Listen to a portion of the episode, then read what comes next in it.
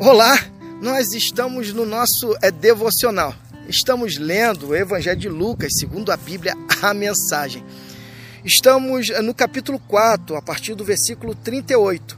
E ontem nós falávamos é, do momento em que Jesus liberta aquele homem na cidade é, de Cafarnaum. O Evangelho é libertador.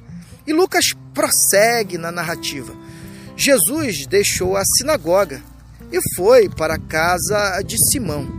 A sogra de Simão é, estava com febre alta é, e pediram a ele que fizesse algo por ela. Aproximando-se dela, ele ordenou a febre que a deixasse.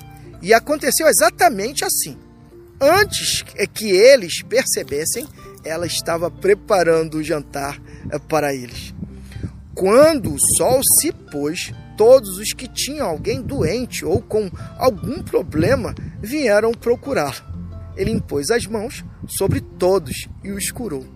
Os demônios que saíam gritando: Filho de Deus, você é o Filho de Deus! Mas ele não permitia que se pronunciassem porque sabiam que ele era o Messias.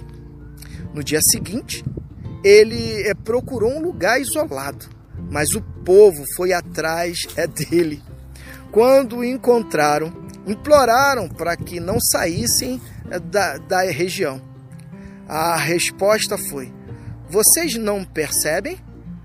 Tenho é, de pregar a mensagem do reino de Deus em outras cidades, porque essa é a obra que Deus me mandou fazer pregar as boas novas.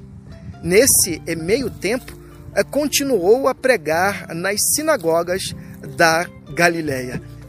Jesus aqui eh, deixa explícito que o reino de Deus precisa ser vivido e anunciado.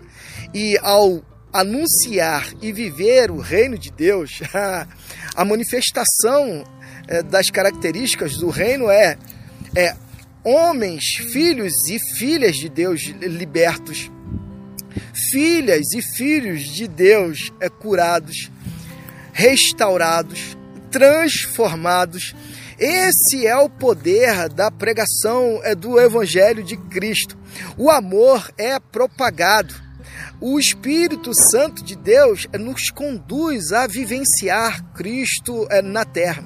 Por isso que é Deus conosco é Cristo conosco. Quando observamos Cristo, Cristo na essência da sua vida, na essência das suas ações, daquilo que ele falou, é, nós entendemos é que é Deus se manifestou para que nós é, compreendêssemos a linguagem é do amor, a linguagem da justiça.